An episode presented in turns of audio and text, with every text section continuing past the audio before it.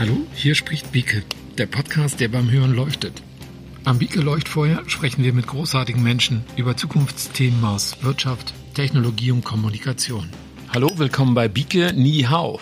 In dieser Folge reisen wir weit, weit in den Osten, ins Reich der Mitte, nach China. Das Land der Superlative ist Deutschlands Handelspartner Nummer eins und entwickelt sich rasant zu einem globalen Technologie-Top-Player. Gefühlt jedes zweite Produkt, das wir in den Händen halten, stammt aus China. Ganz gleich ob Socken oder Smartphone. Umgekehrt begehren Chinesen mehr und mehr auch europäische und deutsche Produkte. Geschätzte 400 Millionen Menschen der neuen und kaufkräftigen chinesischen Mittelschicht stellen eine riesige Zielgruppe dar, auch für Unternehmen und Marken aus Deutschland. Soweit so unglaublich beeindruckend und vielversprechend. Die großen deutschen Top-Unternehmen wissen dies ja schon länger und sind in China etabliert.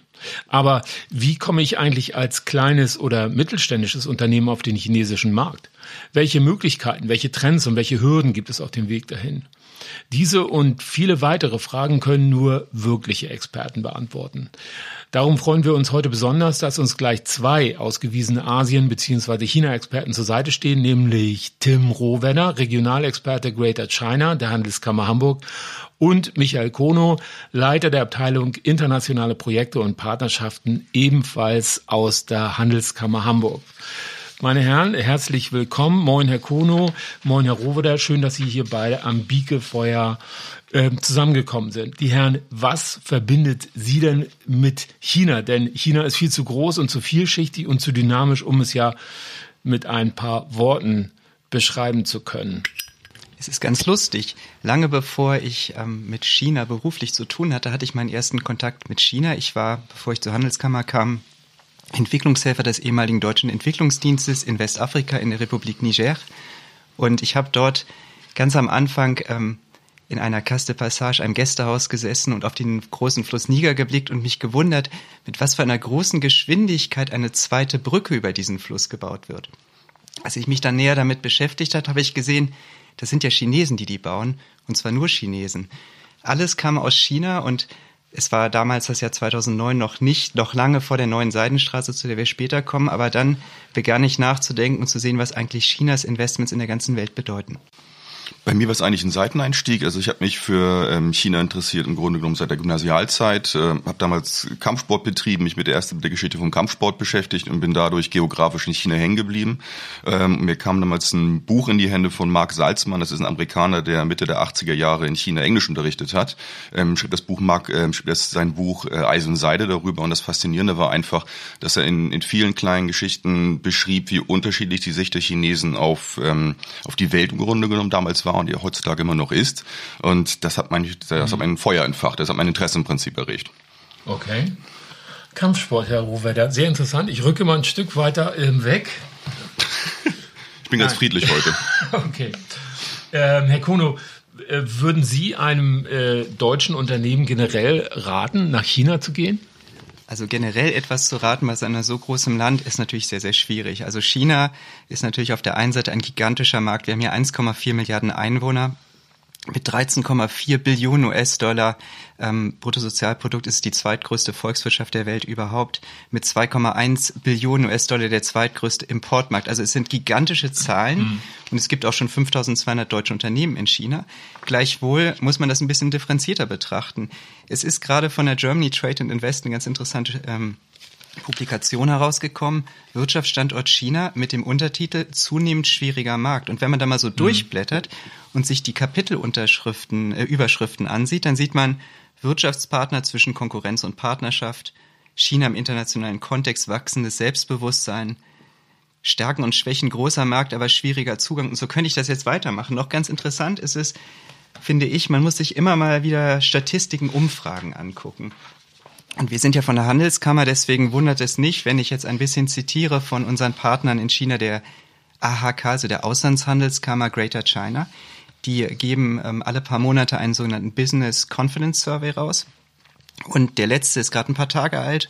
Und da wurde gefragt, ähm, werden Sie, also das Unternehmen, in 2019 Ihre unternehmerischen Ziele erreichen? Und das ist der schlechteste Wert seit sehr, sehr langer Zeit. Und 17 Prozent der Unternehmen, und das sind, haben gesagt, nein, das werden wir nicht. 24 Prozent haben gesagt, nur so zum Teil. Mhm.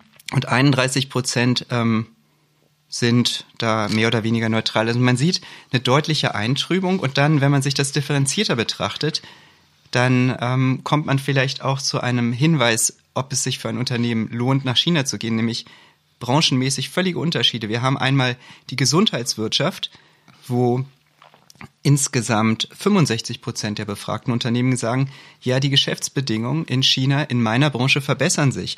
Wenn man jetzt auf den Automobilbereich guckt, dann sagen das nur 16 Prozent und 69 Prozent der befragten Unternehmen sagen, meine Geschäftsbedingungen verschlechtern sich. Mhm. Also mit anderen Worten, man kann hier generell gar nichts sagen. Man sollte sich ganz spezifisch die Branchen angucken. Aber wichtig ist, riesiger Markt, aber auch ein schwieriger, herausfordernder Markt. Ja, ja, okay.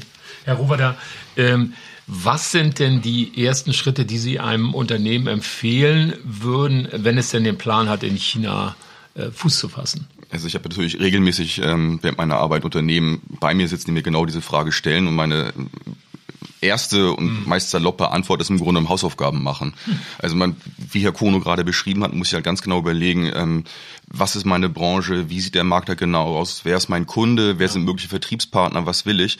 Ähm, und ich denke, es ist also klar, China hat ein gewaltiges Potenzial, aber es ist gerade deshalb aufgrund auch der, ähm, der Komplexität des Marktes und der Komplexität des Landes und auch der Kultur, also Nord-Süd-Unterschiede, äh, Unterschiede ähm, bei der Mentalität etc., was es da alles gibt, ist es halt ganz, ganz wichtig, sich zu überlegen, wen will ich genau erreichen und passt mein Produkt wirklich in den Markt und sich vorhabt, wirklich intensiv damit auseinanderzusetzen. Mhm. Das heißt also, das wäre dann auch äh, dann auch Eigenrecherche, also ähm, oder ähm, mal abgesehen also davon, dass dass man natürlich zur Handelskammer gehen kann oder zu anderen Institutionen und äh, sich informieren kann. Also natürlich ist es viel eigen. Also man, es gibt natürlich ein Netzwerk von von möglichen Leuten, mit denen man sprechen kann. Mhm. mhm. Aber ich glaube, dass das das Wichtigste ist wirklich, dass die Leute ein Fingerspitzengefühl für den Markt entwickeln. Ja. Natürlich viel über Eigenrecherche machen. Ähm, aber was ich halt den Leuten wirklich rate, ist, wenn wenn die Möglichkeit besteht, fliegen sie einfach mal rüber. Also fliegen sie rüber, mhm. ähm, lernen sie Land und Leute kennen ähm, und ähm, also nicht nur am, am grünen Tisch zu Hause sitzen und sagen, wunderbar, ich sehe da ein riesengroßes Potenzial, jetzt mache ich irgendwas, ja. sondern es ist ganz, ganz wichtig, mal den Fuß in das Land gesetzt zu haben und zu gucken, wie ist es denn wirklich, weil, wie wir auch gerade noch vor kurzem in anderen Gesprächen gehört haben, es gibt natürlich die ganzen Metropolregionen, die enorm weit entwickelt sind. Ja. Ähm, wenn man dann aber, was eine Stunde, anderthalb Stunden außerhalb sich von, von Peking oder Shanghai oder den anderen First-Tier-Cities befindet, da sieht das Land schon wieder ganz anders aus. Und ich glaube, es ist mhm. einfach ganz wichtig, auch für einen Unternehmer zu verstehen, ja, wie ist China eigentlich wirklich oder wie, wie viele Facetten gibt es in diesem Land? Ja. Verstehe. Herr Kono, ähm, können Sie uns denn einen, einen Überblick auf aktuelle Trends in China das ist natürlich auch wieder eine generelle Frage, aber ähm, um mal einen ersten generellen Einblick zu kommen auf ähm, Trends.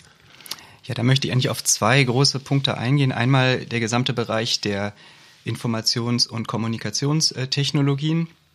Da ist China, das wird äh, gleich mein Kollege Herr Rovida erzählen, der gerade dort war, ähm, uns meilenweit voraus. Ähm, gerade weil es natürlich ein riesiger Markt ist äh, und Big Data, künstliche Intelligenz spielt eine Riesenrolle. Alles rund um E-Commerce, die, ich sag mal, mit die größten ähm, Internetunternehmen, Baidu, Tencent, Alibaba, die sitzen alle in China, in Deutschland kennen die nur die wenigsten. Das sind gigantische Unternehmen.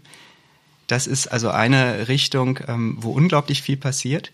Und die andere Richtung, ähm, auf die ich jetzt eingehen will, äh, ist vor allen Dingen das Thema Elektromobilität. Das spielt ja gerade in Deutschland zunehmend eine Rolle, auch wenn man guckt auf die ganze Klimadebatte. Und da kann man sagen, bei der Elektromobilität hat China in den vergangenen acht bis zehn Jahren rasante Fortschritte gemacht. Und ich würde sagen, die Treiber dabei sind vor allen Dingen ähm, klar die Flankierung durch staatliche Hilfen, China hat eine ganz, ganz aktive Industriepolitik. Das äh, kommt natürlich solchen Unternehmen zugute.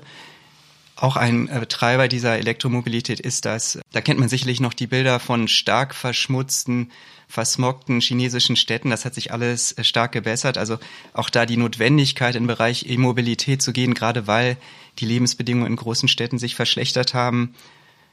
Dann ähm, natürlich auch ähm, der Umstand, dass ein Staat wie China nicht wirklich, ich sag mal, Rücksicht ähm, auf alte, gewachsene Verkehrsinfrastrukturen nehmen muss. Also die können einfach, ich sag mal, fast auf der grünen Wiese Verkehrsinfrastrukturen aufbauen, also E-Mobilitätsinfrastrukturen aufbauen.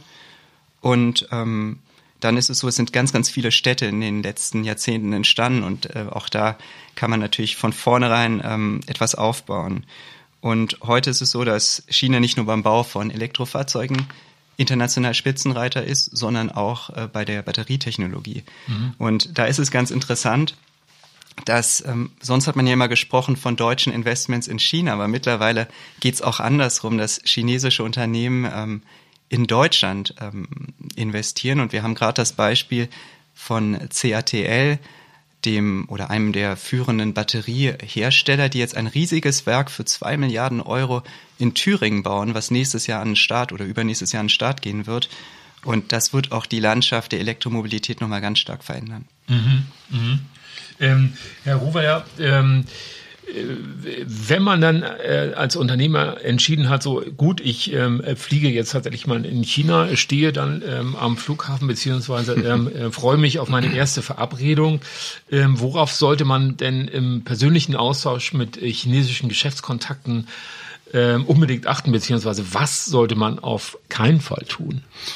Äh, also auch da ist es, ist es, ist es schwierig. Also es ist wirklich schwierig, weil also die, die China-Kenner, die jetzt auch zuhören, die wissen so die klassischen Dinge, die mitgegeben wurden, ist, dass die Visitenkarten nur mit zwei Händen übergeben werden, ähm, dass man sich die Zeit nimmt, die Visitenkarte lange anzugucken, den Namen wertschätzt, die Position wertschätzt. Ähm, äh, die ganz alten Klassiker waren, man bringt am besten Kassetten oder CDs mit klassischer Musik, das hören die Chinesen auch immer sehr gerne. Ähm, aber um mal jetzt in die in die Moderne zu kommen, es hat sich enorm geändert ähm, mhm. und ich glaube, es hängt wirklich sehr davon ab, wem man gegenüber sitzt. Ähm, ich hatte gerade vor ein paar Wochen ein Gespräch mit mit Hamburger Unternehmern und die ähm, haben auch gesagt, Mensch, ich hab, wir haben, wurden angesprochen von einer chinesischen Firma, die möchten gerne Vertriebspartner für uns werden. Ähm, wie können wir denn kontrollieren oder irgendwie feststellen, ob die seriös sind oder nicht. Und die erzählten halt ein bisschen. Das war halt ein junger Mann, der muss irgendwo in seinen 30ern gewesen sein. Der hat aber auch schon jahrelang in Europa gelebt. Und er wusste ja. ganz genau, wie die Europäer ticken, wie die Deutschen ticken. Mhm. Und ähm, die Hamburger sagten halt auch, ja, wir waren jetzt erstaunt, weil er sagte die ganze Zeit, ähm, ja, ich weiß, die Deutschen achten hier drauf und da drauf und da drauf. Und also alle Fragen, die die letztendlich schon im Vorfeld hatten, äh, hat der chinesische Counterpart von sich aus beantwortet. Also wenn man mit, mit was jemand meint, ist, wenn man mit jungen Leuten zusammenspricht und jungen Unternehmen äh, Kontakt hat, dann ist es, glaube ich, auch sehr international. Ähm, wie gesagt, die Visitenkarten, die werden gerne mal auf den Tisch gelegt, aber ähm, dass das große Instrument, um jetzt Netzwerke aufzubauen, in Kontakt zu bleiben, ist WeChat. Also das ähm, viele sagen halt, das ist chinesische WhatsApp, aber WeChat geht deutlich über die Funktion von WhatsApp hinaus. Also das ist auf jeden Fall was, was man ähm, sich überlegen sollte, für das Netzwerk, für den Netzwerkaufbau in China ähm, zu nutzen. Mhm. Ähm, es kann aber auch natürlich sein, ähm, dass man mit einer älteren Generation von chinesischen Unternehmern zusammenarbeitet und dann ist die Kommunikation wieder eine ganz andere. Also es hängt wirklich von der Person ab. Ähm, ich glaube, das Wichtigste ist aber, dass man äh, sich auch nicht zu sehr von, von interkulturellen Stereotypen irgendwie mhm. beeinflussen lässt, weil ich sprach dazu auch gerade noch mit einer ähm, befreundeten Chinesin, die sagte jetzt mal erlebt in einem Gespräch, ähm, dass, dass die Deutschen versuchten, interkulturell möglichst weit auf den chinesischen Counterpart zuzugehen, mhm. aber der Chinese versuchte das auch. also das heißt, beide Seiten haben sich nicht wirklich so verhalten, wie der andere voneinander es eigentlich erwartet hat. Okay, das heißt, also sie waren irgendwie nicht, äh, also, also nicht entspannt vielleicht. Ja, aber sie sind irgendwie in, in der interkulturellen Mitte der Kommunikation aneinander vorbeigelaufen. Das wäre auch ganz interessant gewesen. Ja, so im Benimm Guide 1 stand, äh, mach es so und im Benimm Guide 2 stand, mach es so. Ja, genau. Das, äh, ja, hm, ich verstehe. ähm, Herr Kono, als ähm, Experte für internationale Projekte und Partnerschaften schaffen, kennen Sie neben China noch viele andere Länder und Märkte dieser Welt. Ähm, was würden Sie denn sagen, worin unterscheidet sich denn grundsätzlich eine ähm, chinesische Geschäftsbeziehung von einer, von einer europäischen? Das ist wieder das Wort grundsätzlich. Auch das ist natürlich wieder sehr schwierig zu beantworten. Es gibt drei Punkte, die vielleicht sehr, sehr wichtig sind im Umgang äh, mit chinesischen Geschäftspartnern. Wir von der Handelskammer gehen natürlich vor allen Dingen mit politischen Partnern um, aber auch da gilt Gleiches. Es ist einmal Chinesen oder chinesische Unternehmen sind extrem stark auf Langfristigkeit aus. Ähm, das gilt genauso für chinesische politische Akteure. Also dort denkt man in Dekaden. Das muss man immer im Hinterkopf haben. Und dazu gehört natürlich auch, ähm, dass, ich sage mal, die Beziehungsebene eine ganz besondere Rolle spielt. Langfristige Beziehungen sind wichtig. Wenn ich ähm, mit meinen äh, chinesischen Partnern in den Ministerien arbeite und gerade neu in einem Projekt mit neue Personen kennenlernen, dann ist das erstmal komisch. Aber wenn es dann zum zweiten und dritten Mal geschieht, dann arbeitet man sehr vertrauensvoll mit einem zusammen, weil man einen ja kennt. Also Langfristigkeit und ähm, langfristige Beziehungen sind extrem wichtig. Und dann kommt natürlich hinzu, die, die Art der Kommunikation, also interkulturelle Kommunikation, das ist jetzt nicht nur in China der Fall, das sollte man ein bisschen beherrschen und vielleicht manchmal nicht ganz so deutsch auftreten, wie wir das hier tun in Hamburg. Okay. Wenn ich noch was ergänzen darf, ja. ergänzen ja, darf dazu. Also mir ist halt ähm, während meiner langen Zeit, mit der ich mich immer mit China beschäftige, aufgefallen. Also es hilft auch, sich wirklich mal mit chinesischer Literatur auseinanderzusetzen. Also mhm. Also sowohl mit den modernen Autoren als auch mit den klassischen Autoren, ähm, weil man über die ähm, darüber halt auch viel versteht, wie, wie in China, also nicht die Chinesen, das muss man immer, immer Anführungsstrichelchen setzen, ähm, aber wie vor Ort, die, also wie, wie die Leute ticken. Ja. Und da würde ich immer sagen, Mensch, man muss einfach mal gucken, was sind die modernen Autoren. Die kann man ja auch alle wunderbar hier in Deutschland kaufen und gerne mal zu einem zu einem Roman greifen, gerne mal auch ähm, da reinlesen, Mensch, was beschäftigt die Leute gerade, mit welchen Themen setzen sich auseinander und welche Gedankenwelten sind halt in dem Roman auch zu finden. Ja, ja. Ähm, ja, Herr Ruber, ähm, Sie selbst haben ja bereits längere Zeit in China gelebt. Ähm, wann waren Sie denn das erste Mal dort? Was war eigentlich der Anlass? War das oder war das Kampfkunst? Nein. Nein, sie war es nicht. Aber ähm, es hatte mich halt, also dieses das ähm, vorhin erwähnte Buch Eis und Seide hatte mich halt so sehr gepackt, dass ich sagte, ich möchte auf jeden Fall gerne Sinologie studieren und mich mehr mit den Leuten beschäftigen und verstehen, ähm, was ist die Geschichte hinter der Geschichte. Also was, wie geht's den Leuten vor Ort, wie ticken die, wie ja. denken sie. Ähm, und äh, ich hatte das große Glück, dass ähm, wir eine gute Freundin in der Familie hatten, die zu der Zeit, äh, das war 1998, in Peking lebte. Und dann bin ich erstmal spontan ähm, nach Peking gefahren, wo man ähm, auch damals schon Geschichten hörte von Sinologiestudenten, die so zwei, drei, vier Semester China, Chinesisch studiert haben, mhm. zum ersten Mal nach China gegangen sind und gemerkt, das, äh, dann gemerkt haben, das funktioniert überhaupt nicht. Und so bin ich halt im Sommer 98 zum ersten Mal nach China ähm, und die, die gute Familienfreundin sagte, Mensch, ganz ehrlich, also Sinologie damals war es geplant, in Kiel zu studieren, ist eine ganz wunderbare Sache, aber am besten lernt man Chinesisch eigentlich in China und wieso ich nicht da bleiben wollte. Und dann habe ich äh, sehr intensiv drüber nachgedacht, meinen Eltern damals noch einen Fax geschrieben, gesagt, ob es denn alles so okay wäre.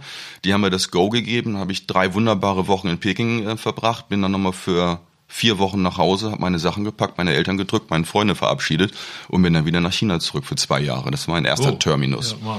Und äh, äh, wissen Sie noch, wie sich so die ersten Wochen dann anfühlten? Oder äh, war das äh, so diese, dieses Gefühl, oh, was habe ich, was, was habe ich jetzt eigentlich getan? Oder äh, wie fühlte sich das dann an? Also das war ja schon also ein großes Abenteuer. Also es, ja, es war so ein bisschen eine Mischung aus ähm, Land der unbegrenzten Möglichkeiten und der, der, rote Planet, weil da so viele Dinge ähm, ganz anders waren als bei uns zu Hause. Und es kam halt ja. hinzu, ähm, dass ich damals auch nur mit einem rudimentären Englisch losgezogen bin. Oh. Also lesen war gut, aber sprechen war nicht so gut. Also ich kann auch sagen, ich habe mein Chinesisch äh, mein, mein Englisch letztendlich dann mit am Anfang mit europäischen Freunden in China gelernt und aufgebaut. Und ähm, halt eine Sprache von Null auf zu lernen, war natürlich auch eine, also gerade so eine Fremde wie Chinesisch war halt auch eine Herausforderung. Ja. Aber das Interessante war einfach, ähm, es waren auch für den, den vor Ort lebenden Studenten, ich denke und ich hoffe mal, das wird heute immer noch so sein, hm. Unmengen von Möglichkeiten, weil man als, als Lao Wai, als, als Ausländer, auch als junger Ausländer, als junger Student, ähm, doch einen gewissen Sonderstatus hatte. Mhm. Also ich hatte das große Glück, dass ich über Zufall bei einer großen Frühlingsfest ähm, mitmachen durfte, ähm, da getanzt habe. Ich habe zu Hause auch noch eine eine VCD, also keine DVD, sondern die Vorläufer dazu. Ähm, aber es, haben, es gab einfach Unmengen von Möglichkeiten und Dingen, die man die man ausprobieren konnte. Ähm, und das hat einfach das Land unglaublich spannend gemacht, ähm, aber irgendwann auch sehr anstrengend, weil ich glaube, die große Herausforderung an China Damals war es so, ähm, ist halt wie gesagt diese Komplexität und die, die Vielseitigkeit, dass wenn man ähm, durch damals durch Peking lief oder auch durch Shanghai lief, ähm, kann man vorbei an, an, an Starbucks, kann man vorbei an, an den ganzen Modeboutiquen, im Grunde genommen Hochhäusern, kam dann wieder an Häusern vorbei, wirklich wo, ich weiß noch, wo ein Fahrradhändler auf vier Quadratmetern wohnte, mhm. der halt Fahrräder repariert hat und damit umzugehen war halt auch eine Herausforderung. Also ja. sowohl die Armut zu sehen, als auch wieder die extrem schnelle Entwicklung damals schon erkennen, zu erkennen. Ja, wir merken schon, es gibt viel, viel zu entdecken, beziehungsweise auch ähm, viel, viel zu lernen. Ähm, ja, nicht nur als Unternehmer, sondern auch als, als, als Mensch, als, als kulturell interessierter äh, Mensch. Gibt es denn Beratungsangebote beziehungsweise Beratungsprogramme, die Unternehmen für eine geschäftliche Annäherung und auch darüber hinaus begleiten? Das wird Sie jetzt nicht wundern. Wir sind ja zwei Vertreter ähm, der Handelskammer Hamburg. Insofern wären wir oder würden wir allen, die da draußen uns hören, und das sind ja sicherlich viele Unternehmerinnen und Unternehmer raten, geht zuerst mal zu eurer für euch zuständigen Industrie- und Handelskammer. Mhm. Da gibt es 79 Stück in Deutschland. Natürlich sind einige besser aufgestellt, andere weniger gut aufgestellt, wenn es um China geht. Wir haben natürlich in Hamburg den großen Vorteil, Entschuldigung an die Düsseldorfer, die uns jetzt hören. Wir sagen immer, wir sind der China-Standort Nummer eins. Ähm, wir sagen, wir haben 550 ähm, Unternehmen, chinesische Unternehmen in Hamburg. Die Düsseldorfer sagen eine ähnlich hohe Zahl. Wir und haben, glaube ich, andere Verfahren, wie wir das ermitteln. Aber wie dem auch sei, zumindest ähm, gehen Sie erstmal hier zu, zu Ihrer IHK. Wir bieten eine Erstberatung an. Wir haben, ich sage mal, in Hamburg einen großen Vorteil, dass es hier sehr, sehr viele verschiedene China-Netzwerke, China-Business-Netzwerke gibt, auch gesellschaftliche Netzwerke, zu denen pflegen wir allen einen sehr, sehr guten Kontakt. Ob das jetzt die chinesische Handelskammer in Deutschland ist oder die deutsch-chinesische Gesellschaft, so dass wir Unternehmer, die nach China gehen wollen, noch nicht so viel Ahnung vom Markt haben, den Zugang zu diesen Netzwerken ja. verschaffen. Was auch noch ein Vorteil ist, und das gilt natürlich auch nicht für jede IHK, Hamburg hat seit über 30 Jahren eine Städtepartnerschaft mit Shanghai. Und ähm, dadurch hat Hamburg schon in den 80er Jahren ein sogenanntes Hamburgler Asian Office, das ist, kann man sagen, eine Art Botschaft Hamburgs, in Shanghai gegründet und von Anfang an dabei war die Handelskammer zusammen mit der Stadt Hamburg und anderen Hamburger Akteuren und wenn es dann so weit ist, dass ein Unternehmen sagt, hey, ich möchte jetzt Markteinstieg in China haben und vielleicht sogar Shanghai, weil Shanghai ist ja, ich sag mal, oftmals der Ort, wo man in den Markt einsteigt. Dann begleiten die Kolleginnen und Kollegen dort. Die sprechen alle Deutsch. Ähm, es ist ein Deutscher da, das andere sind chinesische ähm, Kolleginnen und Kollegen, die Deutschland sehr gut kennen, die Hamburg sehr gut kennen, insofern auch äh, die Probleme von Unternehmen sehr gut kennen, die fantastisch vernetzt sind, mhm. die dann helfen, ähm, dort einen Markteinstieg zu haben. Und ähm, was es natürlich auch gibt, und auch da würden wir gerne darauf verweisen, das betrifft natürlich vor allen Dingen die, die Unternehmen, die jetzt nicht in Hamburg sitzen, ist ähm, die AHK Greater China, also die Auslandshandelskammer, die äh, ebenfalls Unterstützung beim Markteinstieg von der Recherche, Geschäftspartnervermittlung bis hin zu Lösungen wie ein Office in Office wenn ein Unternehmen nicht direkt quasi dort eine Filiale gründen will, sondern das erstmal innerhalb der AHK machen möchte. Ja. All das wird angeboten und ich glaube, dieses Netzwerk ist der Trumpf. Das heißt also, das, das sind dann auch, ähm, wie ich rausgehört habe, auch ja praktische Themen. Also wirklich praktische Themen, wie, wie kann ich mein Unternehmen dort ähm, platzieren, welche Tools, welche, welche Regeln muss ich befolgen. Ähm, also auch äh, die konkrete praktische Hilfe auch. Auf jeden Fall. Also das, also mhm. die, die ganzen klassischen Markteintrittsfragen, wirklich angefangen von, also wie, wie komme ich rein in den Markt, was ja. muss ich achten, wie gründe ich eine Firma, wie finde ich einen Vertriebspartner, ähm, alle rechtlichen Fragen werden halt von den Kollegen dann vor Ort wunderbar beantwortet. Was wir halt auch regelmäßig ähm, machen, sind halt Veranstaltungen vom mhm. kleineren Format bei uns in der Handelskammer. Da hatten wir jetzt ähm, kürzlich gerade auch einen Kollegen von der AHK in Peking da zum Thema China 2019, 2020, ja. der halt sowohl erzählte, wie er die Situation momentan im Land ist, aber halt auch über Trends und Herausforderungen mhm. für deutsche Unternehmen vor Ort gesprochen hat. Und ja. das bieten wir halt auf einem regelmäßigen äh, Niveau an. Gibt es denn da konkrete Veranstaltungen zum Thema hier in Hamburg, die, die man äh, so aus Ihrer Sicht auf gar keinen Fall verpassen sollte? Ich sag mal, neben den kleineren Formaten, die mein Kollege Rowe da gerade erwähnte, die finden Sie natürlich auf unserer Homepage, ähm, gibt es alle zwei Jahre wirklich die deutsch- oder europäisch-chinesische Wirtschaftskonferenz. Das ist der Hamburg Summit China Meets Europe. Das ist, ähm, wir sagen immer, die hochkarätigste wirklich Business-Konferenz mit Blick auf China. Die äh, führen wir seit 2004 durch und von Anfang an hat die chinesische Zentralregierung uns wirklich äh, Beachtung geschenkt und immer mindestens einen Vizepremierminister zu uns geschickt. Zweimal sogar den Premierminister selbst, also 2014 mhm. war Li Keqiang da. Letztes Jahr war der Vizepremierminister Liu da, der wenige Tage später dann mit Donald Trump über den Handelskonflikt verhandelte in Buenos Aires auf dem G20-Gipfel. Also das zeigt die große Wertschätzung der Chinesen für diese Veranstaltung, dann darüber hinaus sind noch, ich sag mal, 50 weitere hochkarätige Sprecher, auch gerade aus der Wirtschaft da. Wir möchten da über alle relevanten Themen in Wirtschaftsbeziehungen zwischen Europa und China mhm. berichten. Es wird dort auch sehr kritisch ähm, diskutiert und es sind unglaublich viele chinesische Unternehmen da, große Staatsunternehmen, aber auch Unicorns, ähm, kleinere Startups. Also es lohnt sich da auf jeden Fall hinzukommen. Wir hatten es jetzt gerade vor einem Jahr und das Schöne ist, wir sind jetzt genau dazwischen und beginnen jetzt die Planung für den Hamburg Summit 2020, der irgendwann im Herbst stattfinden wird. Ja. Und Okay. da sage ich, ähm, es lohnt sich immer mal auf unsere Homepage zu gucken, www.hamburg-summit.com. Dort erfahren Sie alles rund um die Konferenz und auch wann sie dann stattfinden wird. Verlinken wir auch nochmal in den, äh, in den Show Notes. Aber äh, grundsätzlich, auch hier höre ich raus, also äh, eigentlich dieses, das neue klassische Thema, ähm, Unternehmer vernetzt euch, besucht Veranstaltungen, besucht Events, also auch hier in Hamburg oder äh, in Deutschland äh, an den entsprechenden Plätzen, äh, lernt euch kennen und äh, lernt das Thema kennen und ähm, also so als Vorstufe quasi für die, für die Reise nach äh, China. Ähm, China entwickelt sich, ähm, das kam hier äh, schon deutlich raus, entwickelt sich ähm, technologisch rasant, besonders auch im digitalen Feld. Dort nimmt China in vielen Bereichen Spitzenplätze ein. Hm, Wie beurteilen Sie denn die aktuelle Entwicklung auch im Hinblick auf äh, Business-Chancen und Perspektiven für ähm, äh, deutsche beziehungsweise europäische Unternehmen? Also im Grunde genommen positiv. Wir haben ja gesagt, man muss ein bisschen auch beachten, in welcher, in welcher Branche man arbeitet Ja. und wie die sich jeweils entwickeln. Aber ich meine, einer der großen Trends, und das hatte ja ähm, Michael Kuhn auch gerade schon, oder vorhin schon erwähnt, äh, ist Digitalisierung. Ähm, und wo das muss man neidlos anerkennen, also wo, wo die Chinesen uns wirklich weit, weit, weit voraus sind, wobei ähm, ich ja nun gerade vor, vor drei Wochen im Land war. Ich hatte das große Glück, dass sie Gott sei Dank in einer Hinsicht noch nicht so weit waren, wie ich befürchtet hatte, weil man hört immer regelmäßig, dass man ähm, mit Bargeld schon gar nicht mehr vom Flughafen ins Hotel kommt. Ähm, das kann ich Gott sei Dank nicht bestätigen. Also ich fand glücklicherweise, ich konnte sowohl äh, den, den Transrapid vom, vom, vom Shanghai Pudong äh, ins Zentrum nehmen und mit Bargeld bezahlen. Äh, ich konnte einen Taxifahrer finden, die es gemacht haben, das geht. Ähm, aber ansonsten ist Digitalisierung Ja. natürlich der, der große Trend und da bieten sich auch jede Menge Chancen für deutsche und für Hamburger Unternehmen. Ja.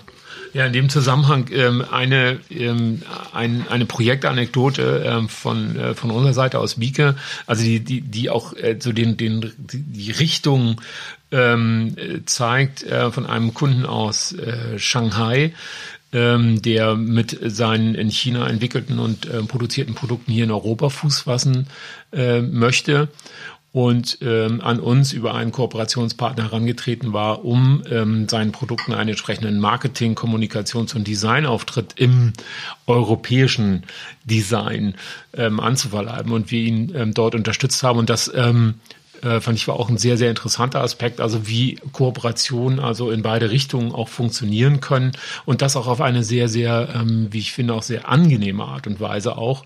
Ähm, ja im Prinzip International Business äh, betrieben wird. Und ähm, also mein Gefühl, mein Gedanke war auch immer, also diese, diese Offenheit, was ihr auch sagt, das im Ja. Sinne des Kennenlernens, Ja. ähm, dass man selber auch merkt, also mir ging es auch so, dass man vielleicht in einigen Dingen auch so ein bisschen voreingenommen vielleicht ist auch und im persönlichen Austausch merkt, na ja, also ähm, es ist eben halt äh, inter, internationale, interkulturelle Kommunikation und das ist nicht nur äh, nicht nur irgendwie ein Buch mit sieben Siegeln, sondern man muss sich vielleicht einfach mal öffnen und ähm, ja, Also die, die, die gemeinsame Schnittmenge ist dann Ja. doch meistens größer, Ja, als absolut. man vorne Ja. angenommen hat. Ja, ja, Ein bisschen Wasser in den Wein möchte ich dann trotzdem gießen. Ähm, tut mir leid, wir haben jetzt gerade über Chancen gesprochen, natürlich auch über Herausforderungen. Ich hatte es am Anfang schon angedeutet. Natürlich, China ist und bleibt ein schwieriger Markt und ähm, muss man sagen, da muss man langfristig unterwegs sein. Aber es gibt Dinge, die man beachten sollte. Einmal natürlich, ähm, die chinesische Wirtschaft wächst nicht mehr so stark, wie sie mal wuchs. Ähm, wir sind jetzt so bei sechs Prozent. Das ist auch, ich sag mal, staatlich gesteuert. Also es sind nicht mehr die gigantischen zweistelligen Raten wie vor, vor einigen Jahren.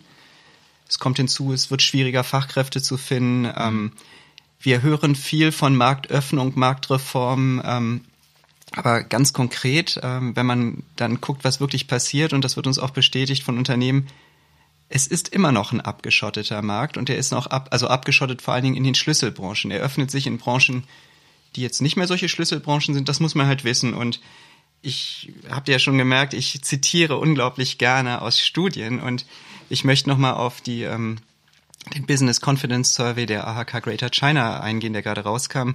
Und da wurde gefragt, was sind denn die größten, ich sag mal, Herausforderungen für Unternehmen in China? Und Nummer eins war Marktzugangsbeschränkungen, Restriktionen bei Investitionen.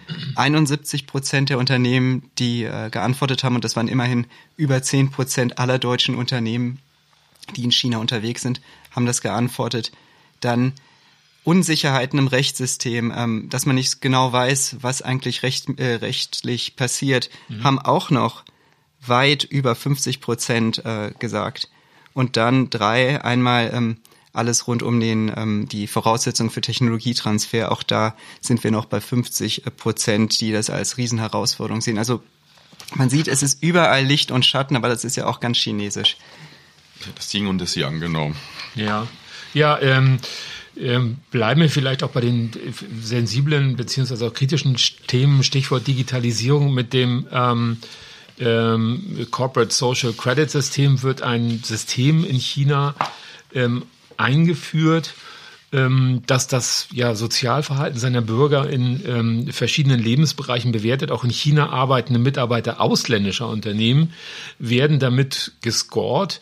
Also wenn Herr Müller in Shanghai bei Rot über die Ampel geht, gibt's Abzüge in der B-Note. Viele Chinesen stehen dem, dem Social Credit System eher offen gegenüber.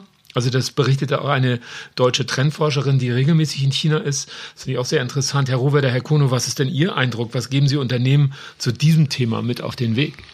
Also dazu zwei Dinge. Ähm, das, das, das klassische Social Credit System ist natürlich hier auch in den Medien sehr kritisch gesehen. Ja. Ähm, ich glaube, was, was man verstehen muss im Hintergrund ist halt, dass wirklich in der, in der chinesischen Gesellschaft ein extrem hohes ähm, Vertrauensmanko herrscht. Also die, man kann darüber diskutieren, wo es herkommt. Ähm, aber die Leute vertrauen sich untereinander nicht. Man glaubt immer, man weiß nicht so richtig, was kommt von anderen. Zieht er mich dann doch irgendwie auf irgendeine Art und Weise über den Tisch. Korruption ist ein Thema. Ähm, und dann ist es zumindest äh, von, von, der Kausalkette nachzuvollziehen, dass viele Chinesen sagen, super, mhm. wenn da jetzt auf, auf höchstem technischen Niveau ein System eingeführt wird, das dafür sorgt, dass die bösen Buben in Anführungsstrichelchen ähm, ähm, zur Verantwortung gezogen werden, ähm, dann ist das nach, also dann ist das für mich zumindest nachzuvollziehen, dass sie sagen, es ist eine gute Sache. Das ist per se erstmal eine positive Sache. Was das Corporate Social Credit System angeht, was ja nun auch kommt, ähm, ich glaube, das wird in dem, das soll ja bis Ende 2020 eingeführt werden das soll, das wird die Unternehmen auch vor eine sehr große Herausforderung setzen. Ja. Ähm, einfach aus dem Grunde, weil bisher ähm, der Informationsfluss, sage ich mal, zwischen Behörden und Unternehmen noch nicht so ist, wie, wie sie es gerne hätten. Ich glaube auch, wie gesagt, von der eben ähm, ähm, zitierten Umfrage, ich glaube 70 Prozent der deutschen befragten deutschen Unternehmen sagen immer noch, sie wissen nicht so richtig, wie es alles werden soll.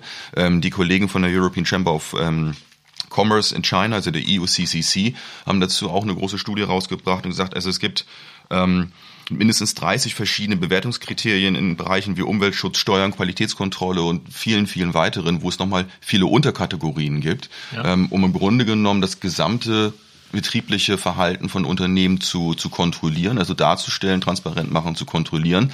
Wie weit das dann der Fall ist, weiß man nicht. Aber das, die große Herausforderung ist einfach noch, es wird ja was eingeführt. Ja. Aber die Leute wissen nicht so richtig, wie gehe ich damit um, was bedeutet das? Ja. Und äh, man guckt immer noch so ein bisschen nicht nur in die Kristallkugel oder die Glaskugel, sondern in eine trübe Glaskugel und mhm. sagt, was kommt da? Ja, ja. Ja, ich verstehe. Also ähm, ich, ich las auch, also dass also ähm, für eine ähm, ähm, IT-Experten und Netzwerkexperten auch ähm, auch Fragezeichen dahinter gemacht haben. Also inwieweit ähm, China vielleicht auch dieses System so umfänglich wie jetzt angedacht tatsächlich auch einführen wird beziehungsweise einführen kann auch, weil vieles doch tatsächlich in einer Art äh, ja, Testphase noch ist. Richtig, und, und viele Experten sagen halt auch, also die große Herausforderung und auch für die Chinesen wird einfach sein, die Vernetzung untereinander. Also die vielen Behörden, die mit eingebunden sind und ist das alles technisch so darstellbar, wie ja. wir das in der Theorie uns vorstellen. Das, ja. das werden wir einfach sehen. Ähm, wir können eigentlich nur äh, den Unternehmen, die da sind oder die hinwollen, sagen, sich auf jeden Fall mit der Thematik auseinanderzusetzen und regelmäßig zu informieren. Mhm. Es wird kommen. Ja, ähm, werden wir wieder ähm, analoger und äh, widmen uns der Beantwortung, äh, Beantwortung dreier äh, weiterer wichtiger Fragen, nämlich erstens, ähm, spannendes Thema, was ist eigentlich die neue Seidenstraße? Zweitens, was leistet denn eigentlich die neue Seidenstraße für uns? Und drittens haben wir auch gelernt, eine sehr wichtige Frage, wo endet eigentlich die neue Seidenstraße genau? In Duisburg, in Pinneberg oder äh, wo? Meine Herren, haben äh, Sie dort Antworten? Also die neue Seidenstraße, chinesisch oder englisch wird das, heißt das Belt and Road Initiative. Das ist eine Initiative, die wurde 2013 vom chinesischen Staatspräsidenten Xi Jinping ausgerufen.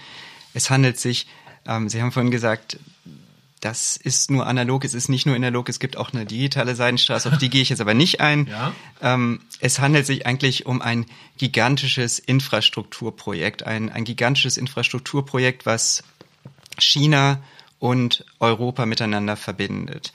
Und ähm, da ist es so, wir unterscheiden, also wir beschränken uns jetzt erstmal hier nur auf das, ich sag mal, auf dieses Infrastrukturprojekt. Wir unterscheiden da einmal natürlich die kontinentale Seidenstraße. Da denkt man so ein bisschen an Marco Polo und das stimmt auch. Also das sind tatsächlich eine Seidenstraße entlang der alten Handelswege.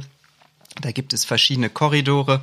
Da haben wir einmal letztendlich eine Seidenstraße, die etwas nördlich geht, die geht dann durch Russland, dann geht eine, die durch Zentralasien geht und eine, die geht durch Südasien. Also wir haben drei letztendlich Korridore, die kommen dann, wo die rauskommen, da gehe ich gleich nochmal drauf ein. Dann ähm, gibt es eine maritime Seidenstraße, das ist ähm, letztendlich eine, eine Seidenstraße, die geht übers Meer, die geht ähm, durch, durch den Indischen Ozean, dann durch den Suezkanal, bis, bis ins Mittelmeer und darüber hinaus oder auch um Afrika rum und Kap der Guten Hoffnung. Und entlang dieser Seidenstraße baut China massiv Infrastruktur. Also einmal natürlich Schieneninfrastruktur auf der kontinentalen Seidenstraße und dann natürlich genauso gut Häfen. Ähm, es werden Flughäfen gebaut. Und äh, das geht dann, dass zum Beispiel in Djibouti wird gerade ein Hafen oder es gibt einen großen Hafen, der chinesisch gebaut wurde. Sri Lanka bis hin zu Industrieparks in in Belarus, Great Stone auch ähm, ein Teil der Seidenstraße. Also man kann sagen, riesiges Infrastrukturprojekt ist natürlich für, für eine Handelsstadt wie Hamburg durchaus interessant, weil wir, ich meine, China ist nun mal einer unserer größten Handelspartner und damit kommt China auch näher zu uns. Ähm, wir haben als Handelskammer das mal ausgewertet und ich meine, der schnellste Weg, um eine Ware von China nach, nach Hamburg zu bringen, ist natürlich das Flugzeug. Aber das Flugzeug ist unglaublich teuer. Ähm, das schafft man so, ich sag mal, Luftfracht dauert drei bis vier Tage. Es gibt ja immer noch Transitzeiten. Und ähm, der Stückpreis ist aber sehr, sehr hoch. Also der ist etwa zehnmal so hoch oder bis zu zehnmal so hoch wie, wie das Schiff. Das Schiff ist das günstigste, aber so ein Schiff, so ein Container von China nach Hamburg zu bringen, das dauert über einen Monat. Anderthalb Monate dauert das.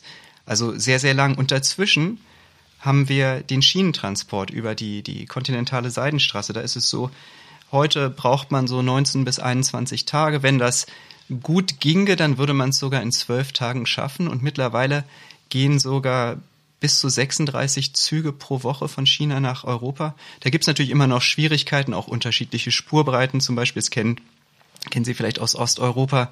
Da muss man dann umspuren, wenn man an die ehemalige Grenze zur Sowjetunion kommt. Und äh, das verzögert das Ganze ein bisschen, aber generell kann man sagen, ein mittelteures Angebot, was deutlich schneller ist als, als das Schiff und langsamer ist natürlich als das Flugzeug. Also wirtschaftlich erstmal interessant für, für einen Handelsstandort wie Hamburg oder eine Handelsnation wie Deutschland. Ja, wo endet die Seidenstraße? Das ist eine gute Frage. Als Hamburger würde ich natürlich sagen, sie endet nicht in Duisburg. Ähm, Duisburg hat natürlich, ähm, ja, äh, Duisburg hat, macht ein fantastisches Marketing. Ähm, das kommt hinzu, der chinesische Staatspräsident Xi Jinping, der, der war im Duisburger Hafen und dieses Bild mit ihm und dem Duisburger Bürgermeister, das ist um die Welt gegangen. Und deswegen sagt man heute, größ, es ist natürlich der größte Binnenhafen. Und da sagt man, da endet die Seidenstraße, aber das ist falsch. Sie endet sicherlich nicht in Pinneberg. Ob sie in Hamburg endet, das ist, sagen wir natürlich immer, aber ich glaube, was wir festhalten können, sowohl Duisburg liegt drauf, als auch Hamburg liegt drauf, als auch Rotterdam ja. liegt drauf, als auch Piräus liegt drauf. Und es soll ja gerade Europa mit China verbinden. Ja, ja Sie sagten ja in dem Zusammenhang neulich, ähm, in, wo war das, in Maschen, Hamburg, ähm, äh, kommen wöchentlich wie viele Züge aus China an? Also in Hamburg selbst, also der Hamburger Hafen, der ist ja für die Wirtschaft in Hamburg extrem wichtig, ist äh, so ein Multimodalhafen. Also dieser, ähm, dieser Split funktioniert fantastisch. Das mhm. heißt, wir haben auf der einen Seite Containerschiffe, die kommen rein, auf der anderen Seite können von den Containerschiffen sehr, sehr schnell auf Züge umgeladen werden. Es gehen, ich glaube, knapp 48 Prozent der Güter, die von Containerschiffen kommen, die gehen dann weiter auf, auf, ähm, auf China. Da sind wir viel besser als Rotterdam, obwohl Rotterdam ein viel größerer Hafen ist. Und was hinzukommt, ist ähm, Maschen. In der Tat, Maschen ist ähm, ein, ein Umschlagbahnhof. Da gibt es auch große Containerkräne. der ganz in der Nähe von Hamburg liegt. Das ist der größte seiner Art, also auch ein riesiger Standortvorteil. Und insgesamt, wie gesagt, ich habe so gesagt, sind es etwa 36 Direktzüge, die jede Woche von China nach Hamburg gehen und andersrum. Also das sind gigantische Zahlen, die ganz stark ansteigen. Also da weiß man zumindest, wo, wenn man denn in China ähm, wieder äh, kleine Gadgets bestellt hat, ähm, wo sie ankommen, per Schiene aus China direkt. Ja, ähm, so äh, lange Strecken machen mich äh, immer richtig hungrig. Also Reisen macht ja immer sehr hungrig und die äh, chinesische Küche, die liebe ich wirklich sehr. Sie beide hatten ja nun schon das große Glück, direkt in China die chinesischen Kochkünste genießen zu dürfen. Darauf bin ich auch ein bisschen neidisch. Ähm, was sind denn, äh, was sind denn Ihre persönlichen Lieb Lieblingsspeisen, Herr Kono, Herr Rohwedder? Da bin ich mal gespannt. Also eine Lieblingsspeise habe ich nicht, aber für alle, die uns in Hamburg hören, ähm, es gibt hier ganz tolle chinesische Restaurants, die auch wirklich kochen wie in China. Und zwar eins, und das ist mein Favorit, da gehe ich sehr gerne hin, ist Mr. Spicy. Das ist gegenüber der Speicherstadt ganz tolles Restaurant, ähm, kann man sehr gut chinesisch essen.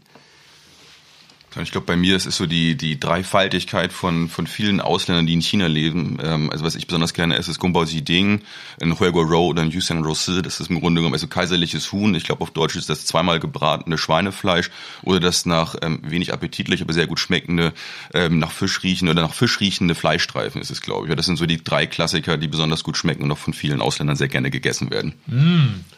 Sehr lecker. Ja, das, das äh, klingt äh, sehr lecker. Ähm, genauso gehaltvoll und super interessant ähm, fand ich diese kleine feine Runde zum großen Thema China hier im Bieke Studio. Ähm, vermutlich müssen wir jetzt äh, noch ein oder zwei Bieke Podcasts zum Thema produzieren, weil China eben so unglaublich facettenreich ist. Ähm, wir hoffen, ihr da draußen unter den Kopfhörern habt ein paar neue Insights bekommen. Ähm, falls ihr Fragen zum Thema habt, ähm, in den Shownotes findet ihr auch noch ein paar äh, relevante Links zu Institutionen, Vereinen, Networks und natürlich auch ähm, zur Handelskammer. Ähm, ja, vielen Dank, ähm, Herr Kono.